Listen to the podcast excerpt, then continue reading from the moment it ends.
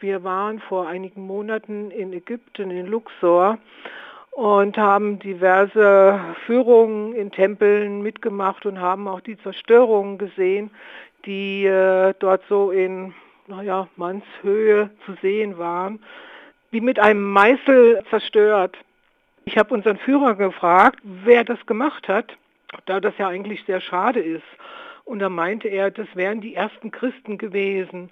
Und das hat mich ganz schön geschockt, weil ich davon noch nie gehört hatte und äh, wollte gerne von Ihnen wissen, ist das tatsächlich wahr? Können Sie mir das beantworten?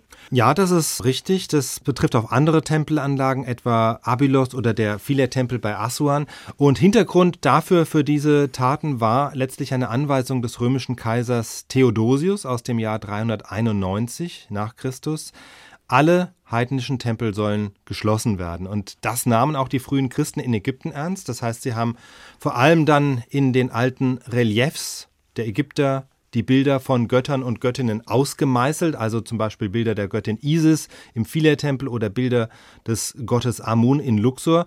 Und auf denselben Reliefs haben sie dann zum Teil ihre koptischen Kreuze eingemeißelt. Und äh, diese Zerstörung aber, die betreffen jetzt nicht nur die Tempel der ägyptischen Kultur, sondern genauso griechische Tempel oder auch Tempel, die, das gibt es auch, Göttern beider Kulturkreisen gewidmet waren. Also ein Beispiel dafür ist das Serapeum in, von Alexandria. Serapis war eine Art ja, synthetische Gottheit, die Merkmale verschiedener griechischer und ägyptischer Götter vereinigt hat. Und dieser Tempel in Alexandria, der wurde dann auch Ende des 4. Jahrhunderts auch von römischen Christen zerstört.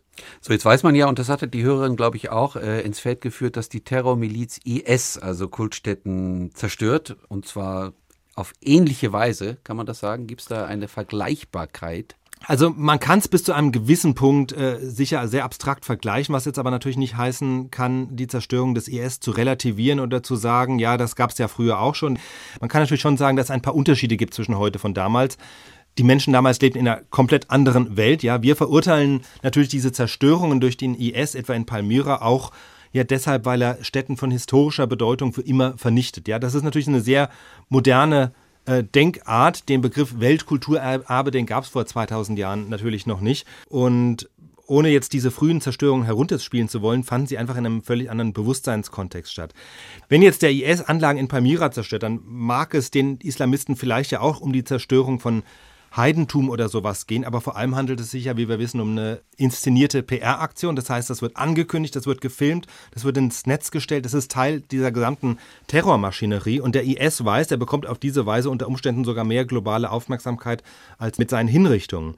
Und dann vielleicht noch ein letzter Unterschied. Es ist ja bekannt, dass die Islamisten mit dem Handel von Altertümern auch Geld machen und damit zu einem doch erheblichen Teil auch ihren Terror mitfinanzieren. Und diese Aspekte kann man wohl vermuten, hat bei den frühen Christen sicher keine Rolle gespielt. Also sie haben vielleicht ähm, Steine aus den zerstörten Tempeln genutzt, um daraus ihre Klöster zu bauen, aber das ist in der Dimension sicher nicht vergleichbar. Also das sind einfach Unterschiede, die es gibt. Also theoretisch kann man da nach Parallelen suchen. Aber letztlich handelt es sich einfach um historisch so verschiedene Zeiten, dass man das nicht wirklich sinnvoll vergleichen kann.